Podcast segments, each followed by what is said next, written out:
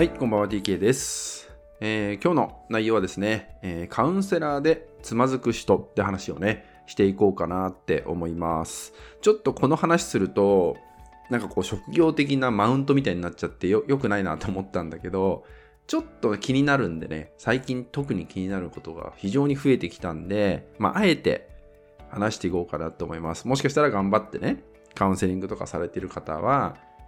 嫌な気分に、ね、なっちゃうかもしれないんですけど、まあ、ちょっとそこはご了承いただいて、すごく気になる。何が気になるかっていうと、まあ、その、僕もそうだけど、カウンセラーさんのその先にいるクライアントさんたち、この人たちに非常に大きな影響が出てしまっているっていうのがあるんで、だからこそ僕は、こうやって声に出して伝えたいことっていう意味を持ってね、今日は話していこうかなと思うんで、まあ、それを踏まえて今日のね、カウンセラーでつまずく人って話をしていきます。これ何かっていうと、カウンセラー自体が承認欲求のために頑張ってしまっているっていうのが、まあ、非常に多い、えーそういう人たちが増えてきているっていうのが現実あるんですよね。まあ、あの僕このセラピストって仕事をですねもう16年やってますけどやっぱりこの数年ですよね、まあ、この5年ぐらいの中でやっぱりすごく増えてきたカウンセラーさんセラピストさんすごく増えてきたんですね。でまあ今ね、こう、カウンセリングセラ、えーセラピストの仕事っていうのも別に資格、何かね、こう決められた資格っていうのを持たなくてもできてしまう仕事、だからこそっていうのもあるんですけど、なんかこう、どういう、僕のところに来るクライアントさんたちが結構言ってくれる言葉っていうのが、結構ね、いろんなところでお世話になってる人が多いっていうのがあるんですね。まあいろんなカウンセラーさんかかったとか、セラピストさんにお世話になったことあるっていう人も結構来るんですよ、僕とこに。で、それによって、もちろん良くなったこともあったけど根底の部分が残っててやっぱ悩みがずっと続いている。そう。悩みの延長線で今を生きているみたいな状態っていう相談が非常に多いっていうのがあって。でもっと言うと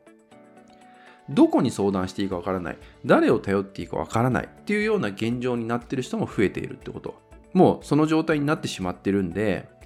一人で頑張るしかないんじゃないかって言ってね、半ば諦めてしまってる人も多い。まあ、現実としているんですよね。そう。そういう話を本当に聞くようになりました。そういうのが増えてきたっていうのを感じてます。で、さっきも言った承認欲求で頑張っちゃうカウンセラーさんが多いんですね。つまり、人の話を聞いて、人にアドバイスをして、その人が笑顔になってくれる、その人が少しでも前向きになってくれるといった、その状態を見て、気持ちよくなるっていうのがね、それを根底的な部分でね、別にそんなことを表立ってやってるわけじゃないんだけど、大元の部分、つまりそのカウンセラーさん自身の中でも、それが起きていることが気づけてないんですよ、本人も。そう。で、頑張ってしまう。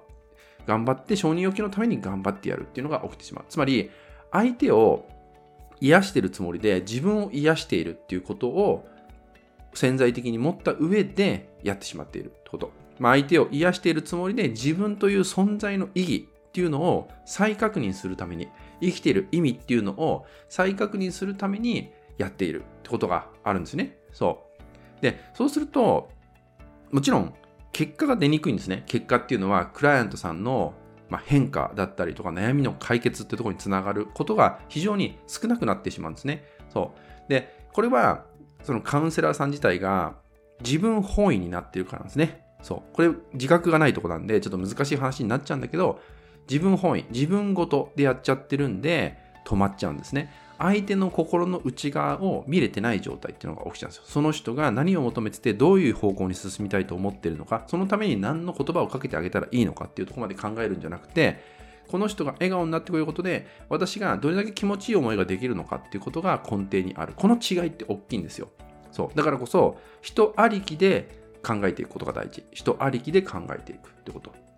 この辺をちょっとね、うまくいってないカウンセラーさんとかセラピストさんはね、一度見つめ直してほしいんですよ。私は何のためにこの仕事をやろうとしてるのかっていうのを見つめ直していく。で、もしね、そこで、まあ、相手本位っていうのがね、できない、わからない、えー、めんどくさいって感じるんであれば、まあ、仕事を変えるっていうのも一つ。やめといた方がいいっていうのも一つですね。もう一個はちょっとやり方を変えてみるっていうのも大事。やり方を変えていくってこと。そう。まあ、ある意味、まあ僕もそうですけど、やっぱクライアントさんの変化を通して、まあ、僕が癒されるっていうのは、やっぱこの仕事をしていると誰でもあるんですよね。そう。根底には誰でもあるんですよ。だそういう上で、そこをですね、なくせって話は無理なんだけど、それを自覚した上で、やり方を変えてみるってことなんですよ。やり方を変えてみる。大元にはそれがあるっていうのを自分でちゃんと認めた上で取り組んでいく。そうすると、今目の前に来てくれているクライアントさんこの人のこの時間はこの人に集中しよう。この時間はこの人が前に進めるようなきっかけ作りのサポーターになろうっていうふうにちゃんとね分けて考えることができる。ただ自覚ができてないともうずっと自分を癒すためにその時間を過ごそうとしちゃうんで結局クライアントが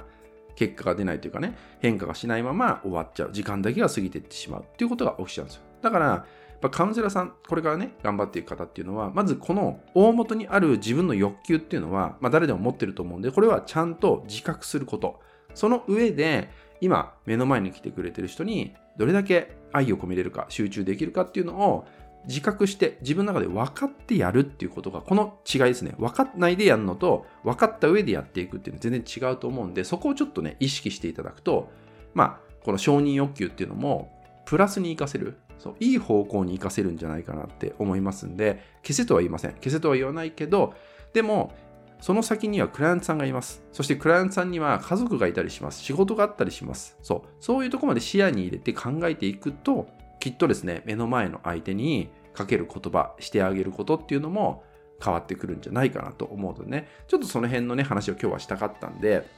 ちょっと偉そうに聞こえたかもしれないけど、非常に増えていることなんですね。その先にクライアントさんに起きている影響ですね。それが非常に増えているってことが気になったんでね、今日はちょっとそんな話をさせていただきました。